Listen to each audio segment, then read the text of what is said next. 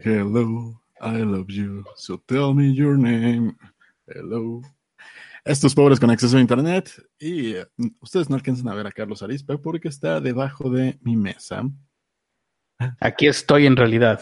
No le crean a esta persona. La mayoría de los ruidos que están escuchando no salen de mi cuerpo. Eh, no. Pues bienvenidos a un episodio más de Pobres con a Internet. En esta ocasión, en nuestra gustada sección, haciendo cosas que no necesariamente el médico me recomendó, estoy haciendo y voy a hacer este podcast completamente de pie. Porque pues yo sospecho que eso es lo que le hace falta a mi lastimada espalda. Ya mañana les platicaré cómo resultó el experimento. Muy bien, pero antes hay que poner la alarma de la responsabilidad, solo que yo la tengo muy lejos. ¿Tú la tienes cerca? Mm, no, pero la te puedo tener cerca. Espera.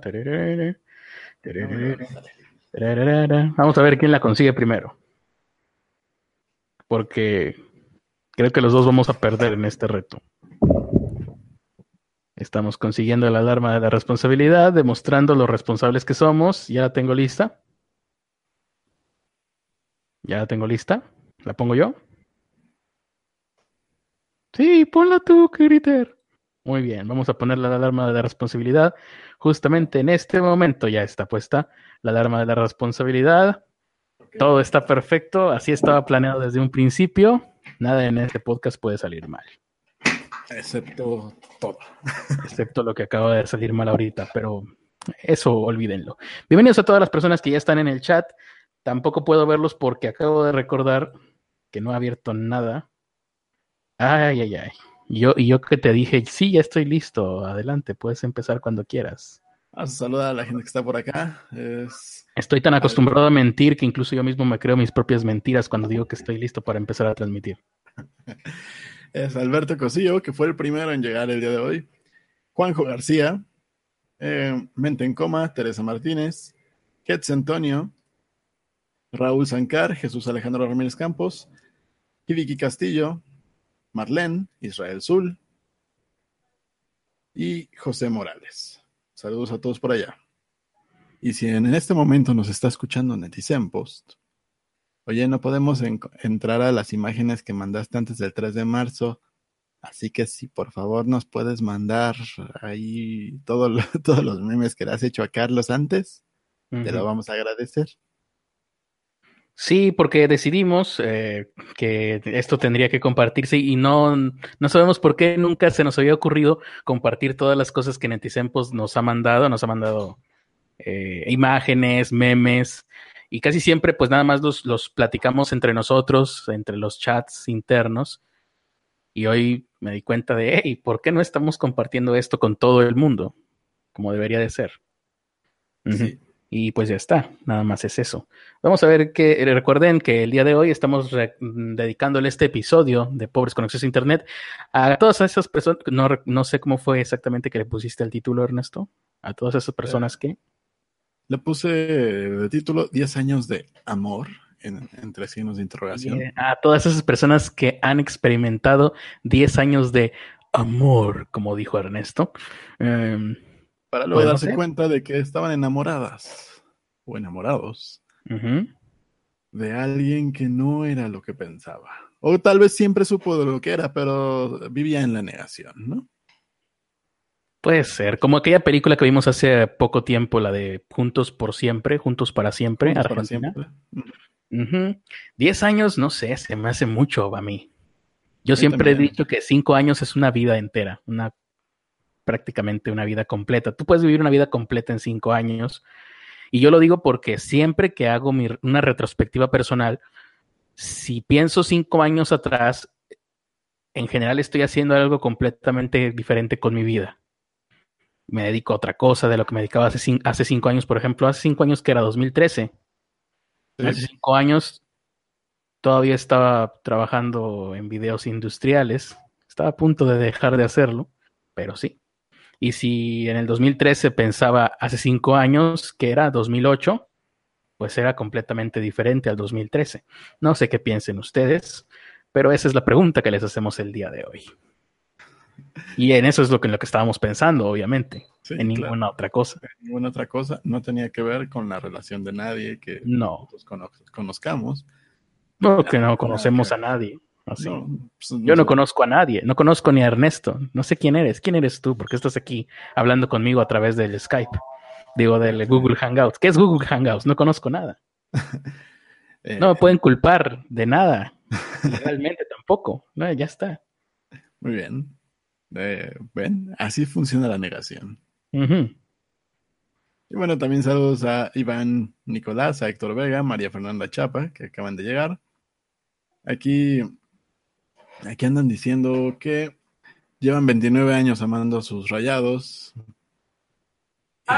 bueno, ya sabemos. ¿En qué termina? Así es, eso, es negación, es un muy buen ejemplo de negación. Jesús eh, Alejandro Ramírez Campos dice, yo duré seis años de noviazgo. Jesús Alejandro Ramírez Campos, ya me acordé. Ya me acordé que te gusta manejar Uber. Saludos a Jesús Alejandro. Mente en coma dice que él duró 54 años. Mente en coma de 54 años nos dice, yo tuve una relación de 15 años y no lo puedo olvidar. ¿Qué puedo hacer para sacarme de la cabeza a ese hombre? ¡Qué barbaridad! En mis tiempos. en mis tiempos no había put, no. En, pues no sé qué podemos decir, qué podemos decir. No, ¿qué podemos decir acerca de estos 10 años? Yo nunca he tenido ninguna relación que dure ni 10 meses, olvídate de 10 años. Yo la más larga que tenía fue de 3 años.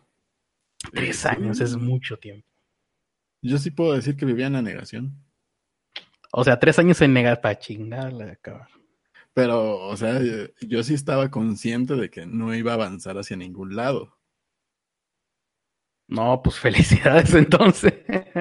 ahí, sí, ahí sí era como de, bueno, me dejo yo solo nada más. Fue como, ah, mientras llega algo más. Mientras me caso, ¿no? Sí. mientras llega la, mientras llega el hombre ideal, claro. Exacto, nunca llegó. Entonces llegué yo y aquí estamos haciendo podcasts. Así es cierto, va. llega del podcast ideal, claro, estabas en esa relación. Eh, pues ya que está, eh, no sé, no hemos leído a nadie, ¿verdad? Nos valió por completo. Teresa Martínez dice, yo llevo siglos gracias a las múltiples reencarnaciones. Muy bien. Ah, eh, por ahí alguien me pasó que Teresa Martínez tiene un canal de YouTube, cosa que yo no sabía. Igual y habrían, habrían de darle una vuelta. Yo no alcancé ahorita a ver, ver bien sus, sus videos. Mm, ¿Tú recuerdas, Ernesto, si el canal de Teresa Martínez se llama igual que ella? Sí, es ese mismo, el, mismo que está en el chat. Ese es su canal, está, bien chido porque hizo unas acuarelas, un dibujo con acuarela. Quedó bien patriuris. Sí, para que lo chequen. ¿Tiene más videos o nada más era uno? Nada más tiene uno, pero está bien ah. chido. Está empezando entonces, ah, muy bien, entonces podemos decir que nosotros veíamos tu canal antes de que fueras mainstream y que venías a comer a la casa o que venías a escuchar el podcast condenado. E, exactamente. Podemos decir, nosotros hicimos a Teresa Martínez. sí, así, así funciona todo esto. Um, y Castilla dice, eso sonó tan doctora corazón y luego con el pelo que trae el maestro, sí me la creo. ay, que ay. Eh, siete años de negación. Dice, oh, se me está yendo todo el chat del día de hoy, ¿eh? Pues, yo creo que hay, diferentes relaciones, ¿no? Hay relaciones donde, pues sí, de repente ya no da para más, pero cuando menos, no sé, uno o dos años estuvieron bien, y ya después entró la negación o la costumbre. Dice Teresa que sí, que acaba de empezar y que va a ser de acuarelas. Ah, muy bien, todo el canal va a ser de pura acuarela. Recuerdo que cuando estaba aprendiendo a dibujar, era mi técnica favorita. No sé por qué no la seguía. Aprendí a usar la acuarela. Mm. De hecho, tuve, una clase ahí que compartía con los de comunicación visual donde se supone que me iban a enseñar a usarla. Y nada más compré la acuarela, lo ocupé dos veces y terminé regalándolas porque no, no hubo más clases de eso. Pues bueno, en aquel entonces me imagino que eso fue hace tiempo cuando estudiabas, pero ahorita pues puedes aprender acuarela en canales de YouTube. En mi tiempo aprendí acuarela prácticamente con su equivalente, libros de acuarela, o sea, en la, en la facultad te daban taller de acuarela, que no es lo mismo que, que un curso o una clase teórica, nada más era tienen sus acuarelas que compraron, tienen su papel que compraron, durante la próxima hora y media van a usarlas. Y cuando se acabe la clase se van a ir de, de este salón. Y eso es un taller de acuarela. Ah, pues lo mío nada más era, nos tenían que enseñar casi todas las técnicas porque tenías que hacer el boceto publicitario. Realmente nunca te adentrabas a hacer dibujo acá bien chingón, sino que nada más era como que armes tu base y a partir de eso pues ya lo, lo diseñas chingón en, software. Sí, como el güey de Mad Men, el, el señor, el señor gay que, que, hacía los bocetos para las publicidades, que está con madre. Cuando veía Mad Men yo dije, wow, quiero ser igual que ese señor gay. Pero luego salió de la, salió de la serie y se me fue mi figura aspiracional. Pues más bien los míos eran como los de Don Draper, que no eran tan buenos dibujos, pero tenían buen. Como los de Don Draper, Don Draper nunca dibujó. Sí, le piden su portafolio y entrega su portafolio y los, sus dibujos no estaban nada chidos, pero las ideas sí, estaban, estaban buenas. Eso no lo recuerdo porque el portafolio de Don Draper, Don Draper no era ilustrador para nada, el personaje. No, el güey se puso a dibujar en su trabajo. No, pero entonces yo me imagino que los, los bocetos que, llevaba de su portafolio, o sea, era su portafolio porque eran sus ideas, pero pues tendrían que haber sido bocetos del departamento de arte donde él trabajaba. No, acuérdate que él, él era vendedor de trajes. Mm, es cierto, sí nada, nada, más hizo bocetos así medio pinchones y lo entrega. Es verdad, sí. Qué buena, qué buena serie, Mad Men. Lástima que su creador resultó también ser un acosador de mujeres. ah, ¿no lo sabían? Eso, sorpresa. No se, no se supo mucho esa nota, pero sí. no lo sabía, pero también lástima que el mundo de la publicidad no es así. Lástima que el mundo de la publicidad es... etcétera.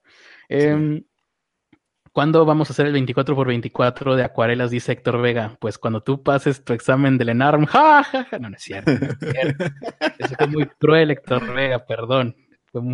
Sé que me estuvieron platicando hace poco este, cómo es el, estudio de un doctor, eh, su vida de, de estudiante, y la verdad sí dije, wow, pasan todo eso y luego todavía nosotros chingando con que se quiten las batas cuando andan en público, no, no, no se lo merecen los pobres estudiantes.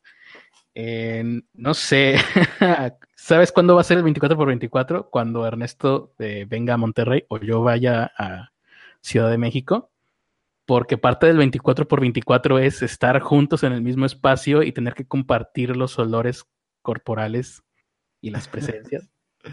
es, parte de, de la magia, condenado. Y no matarnos en el camino. sí, es muy probable. Hetzi Antonio dice, ¿quién no es acosador de mujeres en estos días? Claro, con un mundo lleno de productos y servicios, ¿quién dice que está bien y qué está mal? Em, más comentarios de la gente. Hoy ya empezamos de una vez con las notas para ir abriendo la página de notas que olvidé que tenía que abrir y leer. Ah, vamos a empezar una vez con, las notas, en lo que tú encuentras la página de notas que tenías que abrir y leer. Rusia Today, sí. ¿Recuerdas, pues, estas bonitas tortugas japonesas que empezaron a proliferar en todos los acuarios y que mucha gente tenía en su casa una tortuga japonesa? Tortugas japonesas. Vi que la pusiste y, bueno, yo eh, de niño tuve una tortuga, pero, o sea, no tuve yo una tortuga.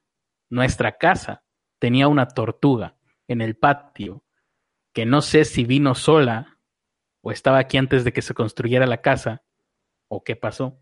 Se llamaba Clodomira, pero era una tortuga de tierra, no era de estas que, que parece que pueden nadar, que tienen las patas como que parecen que pueden nadar. Esta tenía las patas como de dinosaurio. Ya. Bueno, pero ¿qué onda con estas tortugas japonesas? La tortuga japonesa se caracteriza porque tiene unos lunares rojos, que le dicen que son orejas rojas, pero son unos lunares rojos, a los costados de la cabeza. Y resulta que ni siquiera son japonesas, son oriundas de Tamaulipas, Nuevo León y de parte de Estados Unidos. ah, y, entonces, ¿qué onda con, japonesas? No sé por qué las pusieron japonesas, pero eh, son oriundas de aquí, de, México y parte de Estados Unidos. Pero en la, en la década de los 90 se exportaron así millones de ejemplares a todo el pinche mundo y se volvió como pues moda que todos tuvieran su tortuga japonesa porque según eran más fáciles de cuidar que un perrito y no sé qué. Ya, sabes, los papás. Más fáciles de cuidar. Pues en realidad, una, por lo menos la que yo tenía, si era muy fácil de cuidar. La dejábamos en el patio durante meses y vivía sola. Creo que no le dábamos agua ni nada. No sé si necesitaría agua, pero nunca se quejó. nunca la vimos malita. No. Me imagino yo que es como los perros, que si se ponía mala empezaba a comer césped y como eso era lo único que había en el patio, pues eso comía siempre. Entonces, pues tortuga y vegana, ¿no? Las tortugas que ya de por sí viven muchos años y aparte vegano, pues... Ah, eso, eso es bueno porque la tortuga de la que yo estoy hablando es omnívora. ah, mira. A lo mejor todas las tortugas son omnívoras, pero nosotros andábamos matando a la nuestra, quién sabe. Nunca, no había internet en aquella época tampoco. No, creo que no todas las tortugas son omnívoras. Depende de cuál. Pero bueno, e, esta, esta tortuga entró en la clasificación de las especies exóticas invasoras, e, entró eh, directo al cuarto lugar de la lista de la Semarnat, de la Secretaría del Medio Ambiente y Recursos Naturales. Y se empezó a prohibir la, la comercialización de esta tortuga en, este, en el país. Porque, en México, a pesar de que es mexicana. A pesar de que es mexicana, o sea, aquí vive, pero no puedes comerciar con ella. No, ya no puedes comerciar con ella. encuentras una, la puedes cuidar. Pues sí, si la, si la tienes, pues ya cuídala, pero. Ajá. Pero es una especie que te conviene que no tengas al lado de otras especies. Ah, ok. No, porque imagínate de repente, este, queremos para, para proteger a la especie de la tortuga, a partir de ahora vamos a prohibir que la gente la tenga en sus casas. Así que si ustedes tienen una tortuga en sus casas, em, pueden ir a la cárcel 15 años. Pues entonces la gente lo que va a hacer es a, contra la pared. Listo, ya nos se acabó el delito. No, lo que pasa es que estas tortugas, pues sí, te llegan súper chiquitas, pero crecen demasiado. Y la gente cuando empieza a ver que crecen muchísimo y que no tienen un espacio ideal para una tortuga de ese tamaño, fue y las echaba al río, las echaba al mar o las echaba a cantidad de, lugares. Y el problema es que esta es una de las especies que tienen, que están mejor adaptadas, son casi tan adaptados como los humanos. Entonces, en el lugar que la pongas, se ajusta para sobrevivir. Ok. Está bueno, eso está bien. Suena bien, pero pasa lo mismo que con los peces león, si no me equivoco que son depredadores de, otro, de otras especies y que y son muy agresivas con otras especies, lo cual si la, si la pones en un lugar donde habitaban otro tipo de tortugas, puede lograr erradicar a, la otra tortuga. Entonces no, no están prohibidas porque sean una especie protegida en peligro, sino porque...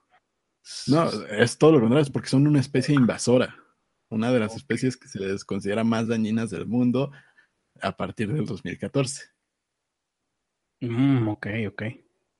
Las tortugas japonesas de Tamaulipas, entonces dijiste que eran? Están. Tamaulipas, Nuevo León y parte de Estados Unidos. Están restringidas, muy bien. Así es.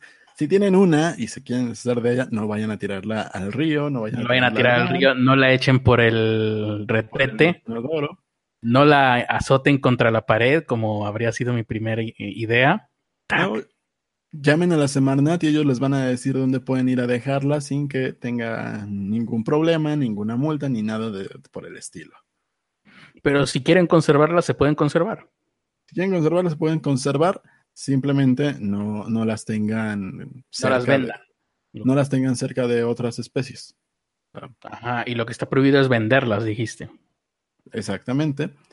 Y también tienen otro problema, no solo es que sean un reptil muy agresivo, sino que pueden transmitir enfermedades a, otros animales y a los humanos. Y entre, entre la enfermedad que más se propaga gracias a esta tortuga es la salmonela. Mm. Así que si ustedes tuvieron una tortuga y recuerdan que alguna vez tuvieron salmonelosis, pudo haber tenido que ver. O sea, eh, esta se necesita mucho cuidado para que la tortuga se mantenga limpia y no los contagie de esta enfermedad. Y bueno, perfecto. Así es, así que si la tienen de preferencia, alimentenla con pues alimento para tortugas, no la alimenten con carne, porque va a crecer todavía más. Y, porque en otro orden de ideas. Omnívora. Ah, sí, es omnívora, ¿verdad? Sí. Muy bien. Y en otro orden de ideas, pasando a otra nota, hoy 9 de abril se cumplió un año más del Bogotazo. Yo en uh. algunas ocasiones he escuchado este término del Bogotazo, que hace referencia a la ciudad de Bogotá, Colombia, pero nunca me había tomado la molestia de investigar qué era esto. Todos hemos conocido, todos sabemos la violencia que hubo, ha habido y sigue habiendo en Bogotá. Eh, tenemos una contienda directa entre México y Bogotá por ver quién es el más violento. A veces ganan ellos, a veces ganamos nosotros, pero nunca hay que dejar de echarle ganas. Eh, pero todo esto, a decir de la historia, tiene un principio, o por lo menos un evento que cambió el, rumbo de la historia en Bogotá. Sucedió un 9 de diciembre, de abril. Ah, mira, el 9 de abril, mañana 10 de abril, cumpleaños Alonso. Hay que ir a felicitarlo mañana el 10 de abril. Pónganle ahí en sus redes sociales. Felicidades, Alonso. Esperemos que este año sí salgas del closet, maldito maricón. Ah, por cierto, felicidades a Marlene también, que hoy es su cumpleaños. ¿Hoy 9? Sí. ¿Y cómo lo sabes tú? Porque me avisaron. Te avisaron cuando estabas stalkeando sus fotos, claro. no. Em, me, suscribí a sus notificaciones, eh, ¿no? Hace 70 años, en 1948, 48, sí, eh, asesinaron a un político, creo que era candidato en aquel momento a la presidencia o algo así, no estoy muy seguro, porque su biografía es extensa, eh, y apenas hoy me enteré de esto. YouTube decidió que hoy eh, me iba a poner esto en mis notificaciones, en mis recomendaciones.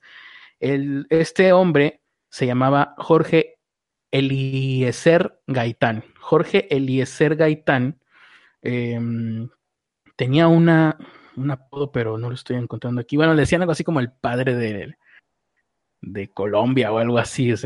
era, un, era un candidato muy, era un político muy querido, por lo que veo por lo que pude ver hoy. Eh, y un día como cualquier otro, al mediodía, 9 de abril del 48, saliendo de su oficina, apenas dio unos pasos en la banqueta y un tipo se le acercó y le disparó tres veces. Dos, mientras iba caminando y ya estando tirado, eh, eh, Jorge Eliezer le dispararon una última vez, tiro de gracia, eh, imagínate en aquella época los servicios médicos lo que habrán sido, entonces era imposible que sobreviviera este hombre. Y en ese momento, la gente entró en un frenesí de muerte y destrucción. Eh, primero al tipo que, que, le disparó, lo agarraron, se quiso refugiar en algún lugar, fueron y lo sacaron de ahí, lo arrastraron por la calle, la gente seguía enojada. Yo no recuerdo muy bien, pero pues, yo creo que no duró mucho el asesino de, de Gaitán. Em, y es un, es, es algo así como, eh, em, por la época, por, por lo confuso y por las grandes repercusiones, porque creo que hubo destrozos, turbas iracundas de gente durante dos o tres días todavía después de que sucediera esto Eh, las, cantidades son increíbles. No hay una cantidad exacta o no se ha podido eh, contabilizar cuántos muertos hubo. Para que se den una idea, la cantidad de muertos que se cree que hubo en aquel momento van entre los 500 hasta los 4500. Creo que, creo que es la cifra que, o sea, cuando tú, tú ves en un lugar pues pudo haber entre 500 y 4500 o una cifra así tan amplia es básicamente no tenemos ni idea, ningún registro de lo que sucedió en aquel momento. Eh, en ese momento las radios fueron tomadas por personas que eran eh, simpatizantes de este, de este político eh, y por la radio empezaron a, a, a decirle a la gente lo que había pasado. Mataron a... Había un, había un, una frase eh, que, se hizo famosa, creo que era mataron a Gaitán, que pasó a la historia en Bogotá, mataron a Gaitán. Eh, era lo que se escuchaba en el radio en aquellos días y la gente salió a la calle a destrozar, a robar, a romper y luego a matar. Yo creo que ni siquiera se daban cuenta de lo que estaban haciendo. Ah, tomaron un chorro de lugares. Unas 100 mil personas se concentraron en la plaza una plaza central de Bogotá, la Plaza Bolívar. Eh, imagínate, 100 mil personas para aquella época, estamos hablando de hace 70 años, la población era mucho menor. Mm, y pues ahí está. Y dicen que, que a partir de estos sucesos violentos fue que empezó desde entonces, en aquel momento empezó la racha de violencia en Colombia hasta nuestros días no se ha detenido. A partir de ahí surgen eh, movimientos paramilitares como las FARC, como el M18, no recuerdo muy bien cómo está, y todo lo que, lo que pudimos ver en la serie esta de El Patrón del Mal, eh, que está en Netflix para quien lo quiera ver. Aquí está, los eh, FARC, ELN, EPL, son cifras de, son siglas de los movimientos armados revolucionarios en, a partir de, ese año.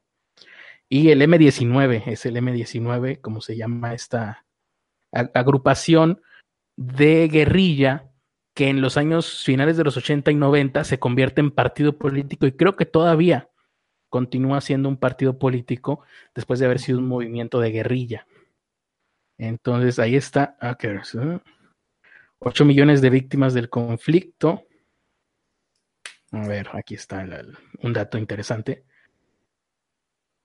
Más de 30 líderes sociales asesinados en lo que va del año del 2017. A partir del 2017 hasta ahorita, dice aquí. Órale, no, pues sí son muchísimas víctimas. Pues ahí está. Pues, los números son bien confusos porque yo a lo largo del día estuve checando números y sí, como que cada quien maneja números distintos. Aquí estoy viendo ya hasta millones. No, no creo. No creo que haya llegado a tanto, pero bueno. Ahí está. El Bogotazo. Por si quieren checarlo en YouTube, hay un par de, de mm, ah, documentales muy interesantes. Uno de ellos este, fue con el que hoy concilié el sueño y me quedé dormido todo medio día prácticamente, pero eh, para que lo chequen por si les interesa. Eh, y antes, ya termino aquí la nota, nada más para decirles que voy a hacer una nueva sección en vivo que va a ser eh, decoración de interiores en vivo mientras eh, eh, Ernesto da la próxima nota. Yo voy a estar aquí moviendo algunas cosas en mi escenografía. Ok, entonces te switcheo a ti para que todos te vean. Pero antes de que empieces, escoge qué prefieres, creatividad o muerte. ¿Fertilidad? Creatividad o muerte.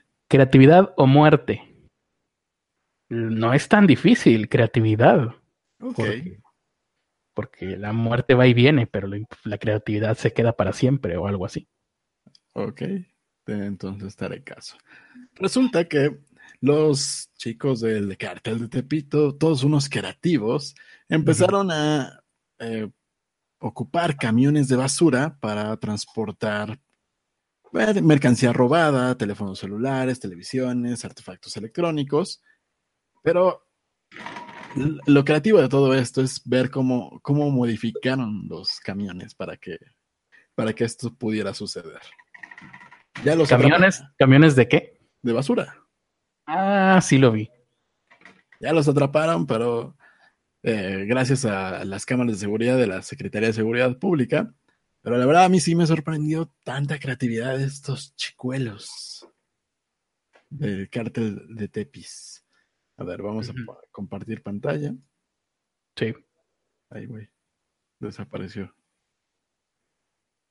Que no se muestre el porno. No. Ahí está. Ya lo estamos viendo, sí.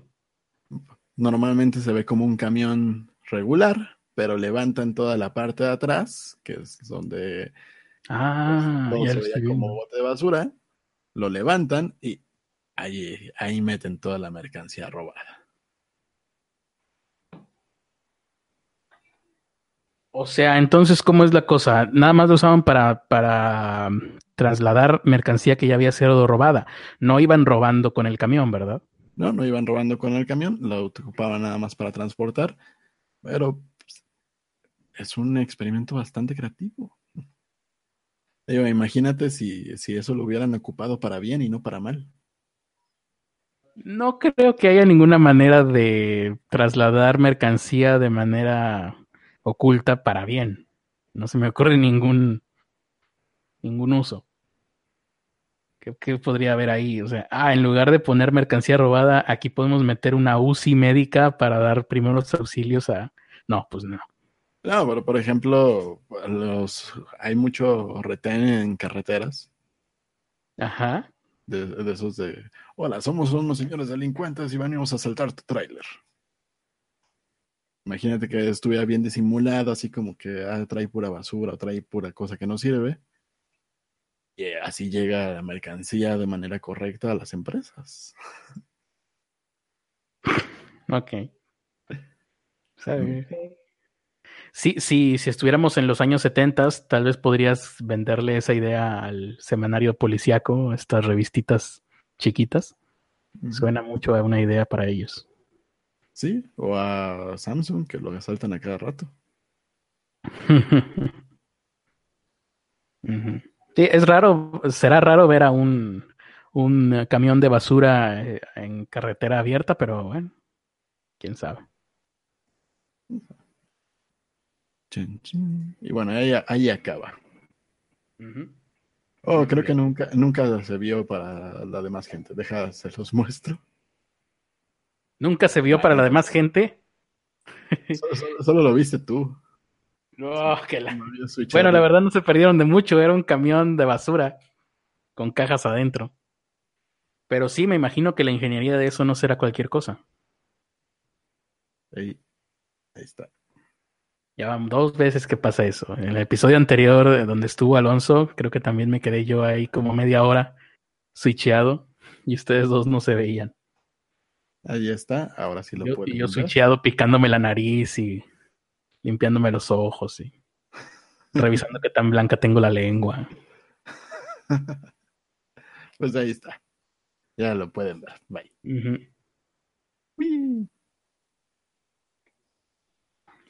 Vamos a aprovechar este corte magistral para ver qué es lo que nos dice la gente en el chat. Em, ¿Dónde está? Era socialista, lo mataron los gringos, dice Israel Sul, el tribuno del pueblo. El maestro mueve paredes. ¿Qué, perdón? El, ¿Qué?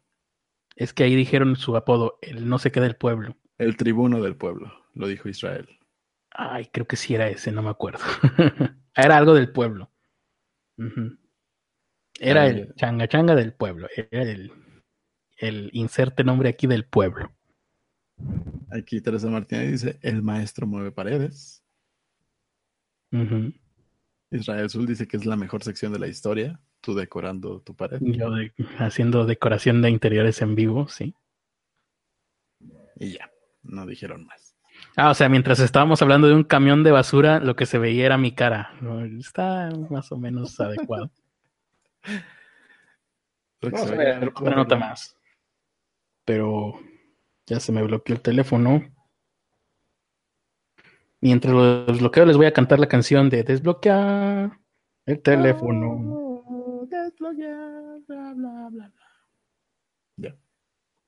No, no se puede. Le puse una contraseña muy compleja. Estaba viendo lo de dos cosas internacionales captaron mi atención el día de hoy. Lo de Donald Trump, pero creo que tú lo vas a decir más adelante, ¿no? No, no lo voy a decir. Ah, bueno, yo tampoco. Y también lo del bombardeo, el supuesto ataque con armas eh, químicas en Siria, ¿fue? Siria. no lo supe. Sí, sí fue allí. Tampoco lo voy a decir yo. Que bueno, básicamente, es, básicamente están entrelazados porque el día de hoy, en, por Duma, dicen aquí, eh, Washington calificó de horripilantes informaciones no confirmadas de numerosas víctimas mortales, mmm, entre 75 y 150 muertos por un supuesto ataque eh, de en Siria. aquí está. Pero Rusia está diciendo que esto es falso. En un primer momento, esta información la da por válida pues, Washington, la Casa Blanca, y a raíz de esto Donald Trump salió a dar un discurso, un, pues sí, un discurso, básicamente gritándole el precio a todos los que no fueran Estados Unidos y de que les iba a caer la... El chahuiste. Sí, de que les iba a caer el chahuistle. Eh, en el marco de esto, mm, Rusia está destacando que la ONU no puede verificar los informes sobre el presunto ataque químico en esta ciudad de Siria falta iniciar una investigación exhaustiva al, respecto. Mm, propio, la propia ONU está diciendo esto. Mm, y el vicepresidente de Rusia en la ONU dijo que está profundamente alarmado por el hecho de que, no por lo que pasó, sino porque Estados Unidos, el Reino Unido y Francia eh, dieron esto por cierto y establecieron un rumbo hacia una escalada de tensiones.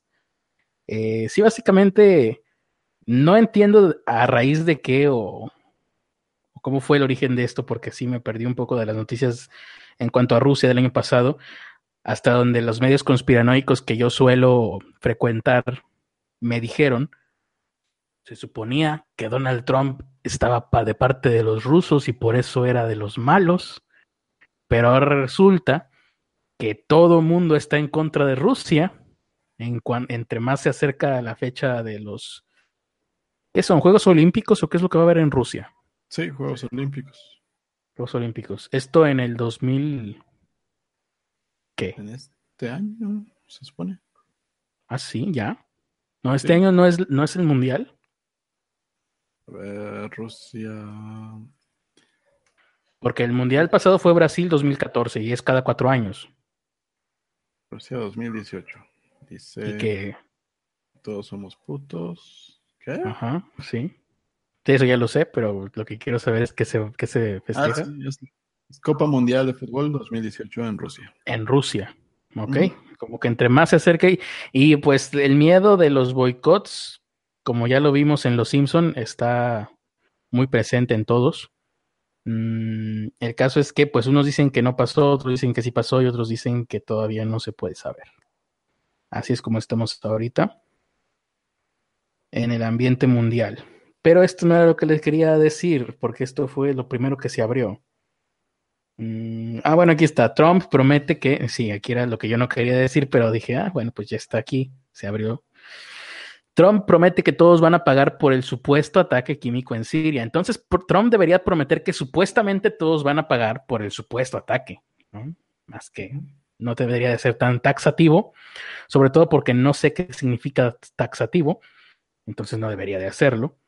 Em, dice, e, e, él dijo, probablemente antes de que acabe el día de hoy, todos pagarán un precio.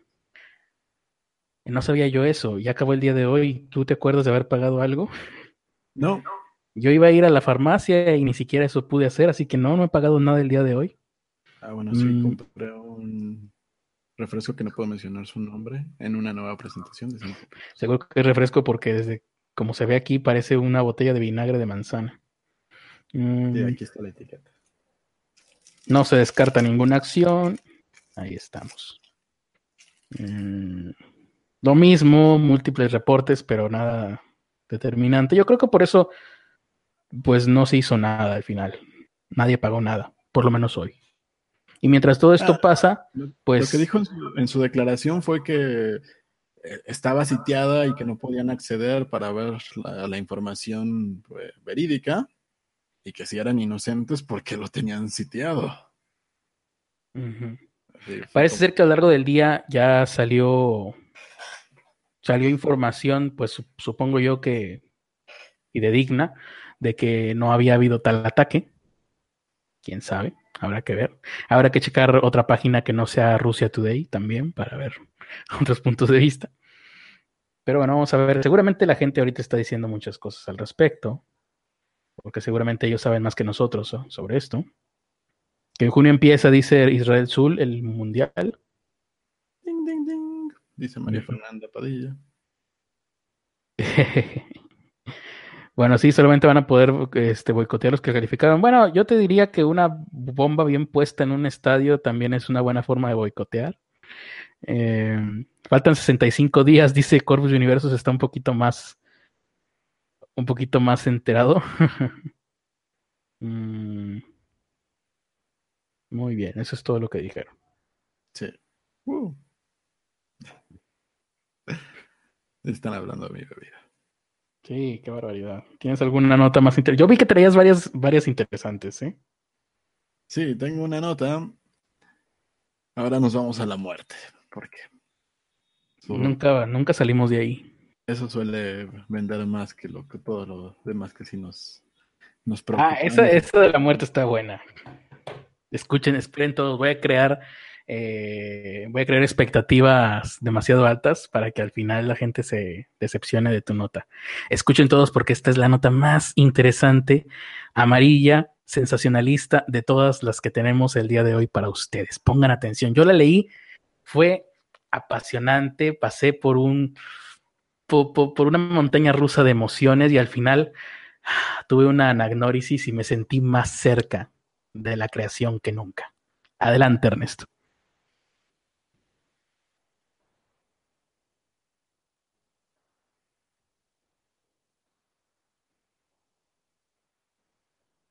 Sí, sí, noto en tu cara que es falso. Sí, sí, sí. Sí, damos un aplauso a Ernesto.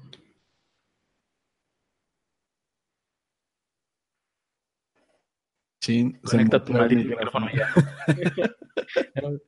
Ernesto de la Vega, el discípulo directo de Marcel Marceau. Bravo, bravo. Poster Keaton estaría orgulloso de ti. bueno, si, si, tuvieras dolores y hubieras tenido convulsiones, lo, lo ideal es que vayas a, a, un hospital, ¿no? Convulsiones, wow, pues sí. Bueno, una mujer la, se la llevaron al hospital en Rusia, en Moscú, justamente. Y pues era un procedimiento que tenían que hacer para, pues, porque había entrado en coma la mujer, así que tenían que, pues, procurar su cuerpo. Y Vamos a hacerle una operación de descomatización del doctor Chunga. Pues más bien como ya, ya, entró en coma, pues lo que tienen que hacer es conectarle el, los sueros y ponerle ahí todas las cosas que solo Héctor Vega sabe. En este el desfibrilador rápido está en coma. No, no, eso es cuando se detiene el corazón, Carlos. Está en coma, respiración de boca a boca y desfibrilación al mismo tiempo. Ya se murieron los dos. Bueno, normalmente se les pone unos sueros que son solución salina para cuando hay una cirugía o cuando pues, están ahí tiradas en una cama. No sé por qué se les pone esa cosa. ah, oye, voy a investigar porque ah, como estoy yo en estos días, creo que voy a necesitar de ese suero. Solo que ahí alguien dijo, ah, pues, eh, ¿será esta bolsa o será esta? Pues me llevó las dos y pregunto así, ¿cuál es? Ah, sí, una de esas. Ya. Puso, puso la, la bolsa con el líquido, con el goteo. Y en vez de ponerle solución salina, le puso formaldehído. Ok. No suena como algo que, que, deba de estar en tu cuerpo, pero ¿qué pasa si qué fue lo que le sucedió a esta pobre mujer. Estaba, estaba en coma. Estaba en coma, la mujer de 27 años. 27 años, qué joven. Sus venas fueron bombardeadas por formaldehído. Eh, generalmente se, ocupa esta, esta, esta solución para evitar que los cadáveres se descompongan. Ah, bueno, entonces le pudo haber hecho. Si es algo. No, no, no hay ninguna manera en la que esto termine bien, ¿verdad? No. le pusieron esta, esta solución que normalmente se usa para los cadáveres y pues murió. A lo cual su madre, Galina Barishnikova, Galina Barishnikova, eh, declaró, este fue un asesinato, malditos. Con esa voz. Esto fue un asesinato. Ay, no sé cómo eran los rusos, cómo Esto fue un asesinato. No se va a quedar así, señor Bond. Esto fue un asesinato. Algo así. Ok. No, y si ya de por sí los rusos se escucha como si estuvieran enojados, imagínate los enojados. Eh, imagínate. Si así se avientan al hielo y dicen, ah, a huevo, soy fuerte. Luchan contra osos y cosas así. Pues sufrió dolores, convulsiones durante algunos días y se murió. No, como, pero previo a. A ver, no. Le inyectaron formaldehído y ya después del coma sufrió dolores. Sí. convulsiones. Y convulsiones. O sea, como que despertó o qué. Pues sus, sus piernas se movían solas. Oh, ajá. O sea, nunca recuperó el. Bueno, me imagino yo que nunca recuperó el. La sensación. O sea, bueno, Dice, sus piernas se movían, tenía convulsiones, todo su cuerpo temblaba. Ouch. Le puso calcetines, le puso una bata, una manta, pero se la pasaba temblando. Hasta que finalmente murió de una insuficiencia cardíaca y pulmonar.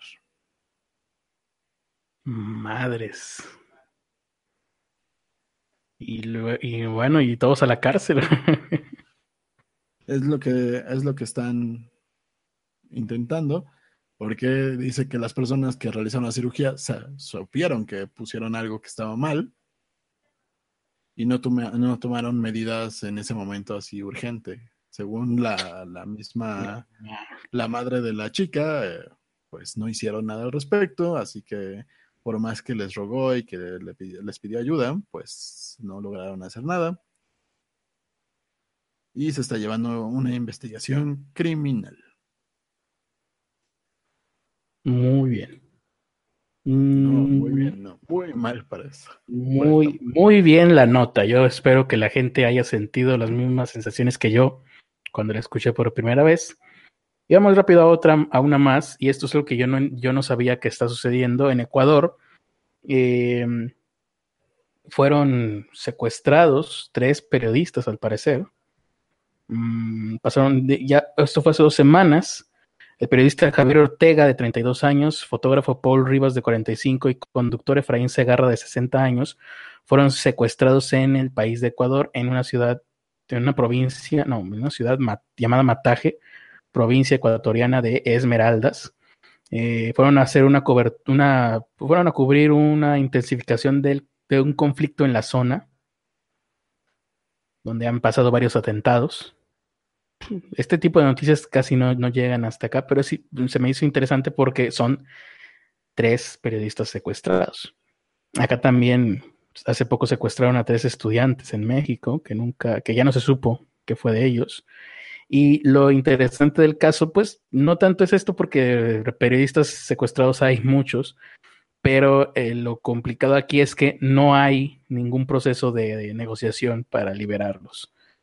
Eh, parece ser que este tipo de cosas, de un tiempo acá, esta es la sensación que me da, cuando las personas desaparecen ya no es para ejercer presión, ya no es para mantenerlos cautivos y pedir un rescate o pedir, tener algún un pliego petitorio para su, eh, ya sea en, económico o, o en acciones que tenga que realizar el gobierno, para liberar eh, rehenes, sino que ahora ya eh, cuando desaparece una persona es porque ya desapareció y ya no va a haber ninguna negociación porque esa persona pues ya no está. Lo cual es muy, muy terrible. Porque sí, ustedes recuerdan, ¿cuándo fue la última vez que se supo de alguien secuestrado y que se haya ejercido, que haya sido para ejercer algún tipo de presión? Eh, la última que recuerdo fue la de Diego.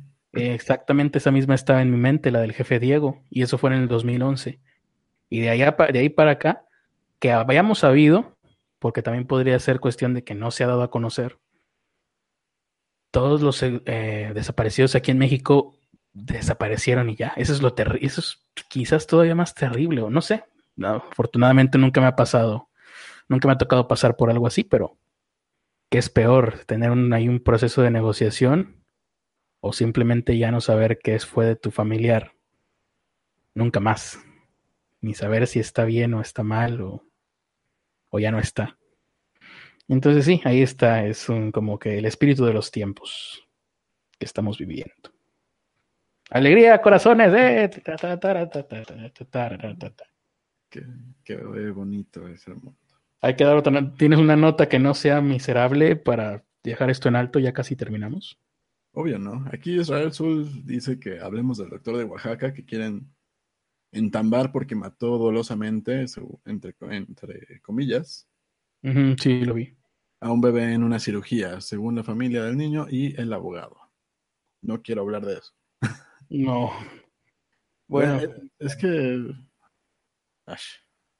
Oye, todas las notas que tienes son de esas, de ese tipo, ¿eh? Sí, pero eh, es que he estado en el seguro y sé que y sé que no siempre lo hacen por no siempre es un accidente. Ah, caray. Este, ¿y cómo te fue hoy? ¿Qué almorzaste?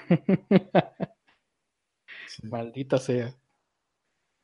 Eh, pues, ahora sí que los únicos que pueden decir son especialistas y peritos, pero, pero pues, si hizo mal, pues que lo entamben y si no, pues que lo liberen. Así de fácil. Eh, ah, ah, están habiendo muestras de apoyo a este doctor, por lo que he visto. Es, que, ¿no? Es que es, los doctores justamente están diciendo que no se criminalice a la acción de este doctor. Pero pues no, yo no me, yo no me aventaría a, ponerme de ninguno de los dos lados. Último momento, un temblor de magnitud 4.7 sacude el centro de Italia. Nada, no está tan chido. No. Muy apenas se siente el 4.7, ¿no? Ah, aquí hay una buena. Elon Musk. Elon Musk llegó aquí para salvarnos de las notas mala onda, porque sí, aquí, aquí Ernesto tiene como tres notas más, pero todas son bien culeras. Eh, Elon Musk asesina a una mujer. No, no es cierto. Elon Musk revela la herramienta principal para construir un cohete interplanetario. Vamos a escuchar esto, queridos, eh, queridos alumnos. Elon Musk mostró este lunes, Elon Musk mostró hoy, el día de hoy, la principal herramienta de cuerpo para construir un cohete interplanetario, Big Falcon Rocket. O oh, se va a llamar hasta el nombre va a estar chido. Eh, para que los internautas puedan apreciar el tamaño de la estructura en forma de cilindro, eh, colocó a su lado un automóvil. Ah, entonces aquí tendríamos que mostrarles la imagen, pero como no la tenemos, Ah, se las voy a describir. Sí, sí está chida. Eh, este dispositivo es usado para construir el fuselaje del cohete. Mm, o sea que Elon Musk normalmente no hace público qué aspecto tiene el equipo que se utiliza para confeccionar sus cohetes. Mm, oye, pues, pero entonces, ¿de qué se trata? Porque hace poquito dijimos que había hecho público muchas patentes. Así es. Y ahora está mostrando el fuselaje que ahorita se los voy a mostrar aprovechando el poder de la, de la tecnología de punta que tenemos. A ver si me switcheas.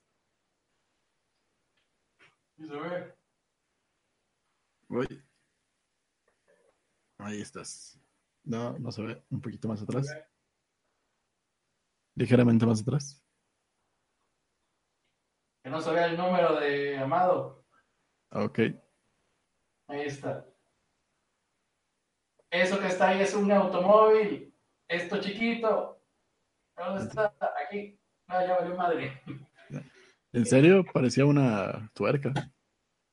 Eso chiquito que parecía una tuerca, que estaba abajo del tubo grandote, eh, era un automóvil. Es más, lo voy a poner otra vez. Nada más déjame quito de aquí el número de Caifas. No veo ni madre. Ahí. Es el automóvil. Ese chiquito. Ah, ya lo vi. Ahí está. Y supongo yo que como siempre no estaba switchado y solamente te estaban viendo a ti haciendo esto. No, sí, estaba switchado. Ah, bueno. Eh, entonces, ese es como que el, aspecto que va a tener el fuselaje. ¿Qué pasó aquí? Ah, chinga, ¿cuándo abrí Instagram? Ok. Em, va a tener 40 compartimentos que le van a permitir transportar 5 o 6 personas. Ah, en todo ese desmadre, nada más 5 güeyes. Eh, el nuevo cohete va a ser capaz de poner satélites en órbita, llevar astronautas y cargamento a la Estación Espacial Internacional y cumplir futuras misiones lunares y marcianas. En el futuro, este esa será la apariencia que tendrán los cohetes del futuro. 120 toneladas, 1200 toneladas de oxígeno, eso no importa. Lo importante es cuándo van a encontrar a los extraterrestres. Mm, no, no dice nada de extraterrestres, así que no, no está chido. Pero bueno, ese va a ser, ese es como que un adelanto de Elon Musk. Y Elon Musk está enseñando muchas cosas, ¿no? Está mostrándose demasiado. No sé por qué. Algo trama. Algo trama en los Illuminatis. Todavía falta unos cinco minutos más. Bueno, aquí preguntaron de qué era la playera. Dice Red Devil. Mm, Luchando, los sueños se hacen realidad. ¿Y la gente se lo cree? No, no tengo idea de ni de qué sea, solo, solo llegó a mí esa playera y dije. Ah, claro, Red Devil, la comunidad de homosexuales más grande del mundo. Ya la recordé. No, esa era Pink Devil. bueno, Vamos a ver qué dice la gente. Una, una nota más antes de ver qué dice la gente. Bueno. Para perder, un poco más de la fe en la humanidad. Ya sabes, es lo que nos hace felices. No sé si escuchaste que hace poco un padre encadenó a un árbol, a un árbol a su pobre árbol. Ah, encadenó a su hijo a un árbol, no un árbol a su hijo. Eh, tomato, tomato, es lo mismo. Eh, sí, sí. Bueno, muchos, eh, he visto muchos de esos. Bueno, hace, hace algunos días un padre encadenó a su hijo un árbol en Aguascalientes. Pues ya, ya después de tantos días y de que se hizo medio viral la noticia, la policía ya lo arrestó, lo puso, lo detuvo y está a disposición del, del municipio del estado. Al parecer el niño tenía 12 años y este, presentaba muchos, muchas señales de que había sido maltratado. Tenía alrededor de 40 horas. Es para enseñarles que cuando sean grandes sean personas de bien. ¿Qué le, qué le hizo? O sea, sí, pero no 40 horas, güey. 40 horas y quemaduras de cigarro y todo. No dice ahí como que. Ahí dice que tiene, tenía 40 horas de no ingerir alimentos. Ay, juez. Así que. Para que aprenda el valor de las cosas. Ya lo estabilizaron y ya salió del hospital. El niño sobrevivió y el tipo va a ser mm, encarcelado. es, no pondremos imágenes porque están muy culeras. Órale, oh, pusieron imágenes, muy bien. Y vamos a ver todo lo que nos ha puesto la gente. Héctor Vega dice, ya regresé, chavos. Eh, Héctor Vega dice, no me había dado cuenta de que el soporte para el micrófono de Ernesto es una selfie stick.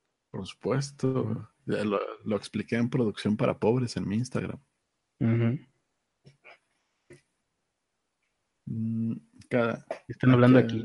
Aquí están hablando de un güey pedófilo que no tengo idea quién es. A Jimmy Savile, yo creo, ¿no? quién sabe. Eh, ¿Se han dado cuenta que su video más visto fue el de Atala My Baby Sarmiento? Ah, sí. Ah, habíamos hablado de eso, sí, sí, sí. Sí, ya habíamos mencionado eso alguna vez. Pues todavía no suena la alarma de la responsabilidad. ¿Damos una, una más? Eh, pues sí, todavía faltan como un minuto y medio. ¿Qué alarma tan larga? Oye, no, no falló nada en mi compu. No sé. ¿Tienes por ahí una nota? Oye, la del reggaetón creo que estaba chida. Sí, resulta que una, una niña salió sin permiso de su casa. Niña, mueve alto, ¿qué edad? Bueno, una mujer, perdón. Ah, ok. Bueno, es que si me ibas a platicar de que eso le pasó a una niña, pues ya no lo quiero escuchar. Bueno, una mujer de 25 años salió, salió de su casa sin permiso, según esto. Lo cual un no, poco más. A los 25 años, permiso. Eh, no tiene nada que ver. A los 25 años tienes que pedir permiso, pero para regresar, ¿no? No te vayan a cambiar la chapa de la puerta de tu cuarto. Sí. Pero bueno, eh, eh, no sé por qué lo, incluye el, el, diario de Yucatán en, en esa nota, que fue a la fiesta sin permiso de su expareja. Ah, chinga. ¿Sin permiso de su expareja? O sea, todavía que, es que no, no, porque no, todo está mal en el mundo. Ya. Están pendejos, ¿qué les pasa? Al diablo. A la mierda este Nada, vale la pena ya, todo, todo se acabó. Porque, mira, ah, mira, ahora ya agarró bien. No, está bien entonces. ¿En qué estaba? Ah, sí, ya todo se acabó. ¿Cómo que sin permiso su expareja? ¿Quién redactó eso? Afortunadamente ya sonó la alarma de la responsabilidad, pero yo me quedé con la duda. ¿Quién redactó eso? Eh, eh, ¿Alguien de, del Opus Dei o qué demonios? A ver, continúa leyendo. Estoy buscando a ver si viene el nombre de la persona que redactó para ir a romperle su madre. no, bueno, a lo mejor eso es lo que decía la gente de su alrededor, ¿no? Y, y el pobre periodista solamente lo. Pero entonces. El, nombre del fotógrafo, no viene el nombre del. entonces, la, mujer de 25 años salió sin permiso de su expareja. ¿Y qué pasó? Sin permiso su expareja. Fue a una fiesta de reggaetón. Y de, de ahí, pues, ya saben, el reggaetón duro, dale, ah, con todo el poder. Suavecito, suavecito, quién sabe cómo va la canción esa. Ah, lo que sea. Eh, al fin de esa fiesta salió con dos personas, eh, con dos hombres, y la encontraron herida, con una bala en la cabeza. Ah, herida con una bala en la cabeza. Eh, creo que está mal redactado, pero fue asesinada con una bala en la ah, cabeza. Asesinada. ¿Qué te pasó? Me dispararon en la cabeza. No sé cómo me duelen. ¿Tienes una aspirina por ahí? Pero bueno. Ah, sí. Oh, bueno. No, tienen pistas ahorita de los agresores. Se dice que están diciendo que en los últimos cuatro meses de este año han sido asesinadas ahí 10 mujeres de manera violenta, lo cual ya es preocupante. En el perímetro de la delegación Magdalena Contreras. Eso es en el Ciudad de México. Eh, sí. Ok. Moraleja, no salgan a una fiesta de reggaetón sin el permiso de su expareja. Esto fue un capítulo de La Rosa de Guadalupe. Muchas gracias por habernos escuchado. Qué, nota tan horrible y también que pintaba porque yo pensé que nada más le había pasado alguna violen, un acto violento, pero a ver, ¿cómo estaba la nota? Que yo leí y dije, ay, esto va... Aquí, lo que están diciendo que es que la gente de, que fue al evento se fueron retirando y no quisieron dar su versión ah, de los hechos a las autoridades lo que hace que los agentes sospechen de todos. Ah, no, mira, sí dice, matan a una joven al salir de un baile de reggaetón. No sé por qué mi mente eh, cambió la palabra matan y pensé que había sido algo más leve. Bueno, gracias a esto, la Comisión de Derechos Humanos del Distrito Federal que no sé si, no sé si ya cambió de nombre, ya pidió que el gobierno implemente una alerta de género, cuando menos en esa delegación. En todo el mundo, en todo el país, por lo menos. ¿Qué les pasa? Bueno, sí, ya va muy, hay mucha violencia. Si yo tuviera una mujer joven cerca, alguien de mi familia, alguna compañera o algo, estaría realmente muerto de miedo y muy seguramente no le dejaría salir más allá de cierta hora. Si ni yo lo hago. Sí. En fin. Bueno, ya terminó la alarma de responsabilidad. Vamos a ver qué nos dice la gente. ¿Tendré que pedir permiso? ¿Cómo? Estás diciendo que te tendría que pedir permiso. No, ni aunque me pidiera permiso, dejaría salir. Es, el exterior está muy, muy peligroso. Voy a construiría un castillo de la pureza para que pudiera vivir el resto de su vida, por lo menos hasta que dejara de ser físicamente deseable para los tratantes de blancas. Vamos a ver qué dice la bonita gente que nos está escuchando. Eh, Héctor Vega dice, hoy valió la pena vivir solo por ver a perrear a Ernesto. se debe poder sacar un buen mame con esa imagen del Critter con el bat. Sí se vio. Deberíamos hacer una cooperacha para mandarle un Oye, pero sí, todo este tiempo estuve teniendo problemas porque la forma en la que traté de fijar esto a esta cosa mm, siempre se caía y ahorita que traté de tirarla se cayó tu pared se comportó bastante bien, como pueden ver. Mira, ahí está, apenas ahorita ya se cayó. Así que así terminamos. Esta es una muy buena imagen de, de cómo está nuestro mundo en la actualidad. Mi pared. Eh, vamos a ver qué dice la gente. Cuando AMLO sea presidente, dice Joe Sujix, ya no va a haber mujeres asesinadas. Excelente, hay que votar por él. Porque ya no va a haber mujeres. ni hombres, ni gente en la calle. Eso, Critter, que se vea el poder, dice Getsi Antonio. Su em, solución va a ser algo así como de operaciones, operaciones de género para todos, para todas. Y ahora todos en este país van a ser hombres. Abortos para todos, banderitas estadounidenses para los otros, ¿o no? hablamos del pack de Drake Bell, eh, pues no tenía mucho las noticias. ¿Qué importa? Es un hombre, un pack de un hombre famoso no importa. Exactamente. ¿Por qué? Porque somos machistas. Eh, Jesús Alejandro dice, saludos a mis pasajeros. Bueno, saludos a sus pasajeros. Eh, Antonio dice que ya cayó el letrero, entonces ya no estamos al aire. Ah, excelente, ya podemos hablar de quien queramos. Corpus Universus dice, buena forma de terminar el podcast, pura tragicomedia aquí, ¿no? Qué, qué, eh, hay que revisar las notas más minuciosamente. Bueno, yo tengo que revisar las notas más minuciosamente porque sí, ayer, justo antes de, empezar a dormir o empezar a tratar de dormir en la noche, cosa que no pude hacer, sí vi una nota que fue de esposo mata a su esposa enfrente de su hijo de 8 años. De puta, mano. ¿Por qué veo, ¿Por qué me encontré esto antes de tratar de conciliar el sueño? Em, hay mucha, mucha violencia de este tipo. Quién sabe por qué. Seguramente es por el feminismo. Hay que acabar con el feminismo. Porque vivimos en un mundo enfermo y triste, lleno de odio. Pues muchas gracias por habernos escuchado. Espero que se hayan quedado. parte del problema. También el Creta. También el Corvus Universo y Hetz Antonio y Lam Recon y todos los que están viendo esto. También tú, Marlene. Sí. Ella fue la que empezó el problema también. Sí, también Teresa Martínez. sí, vayan a su canal y troleenla en su primer video de, sobre acuarelas.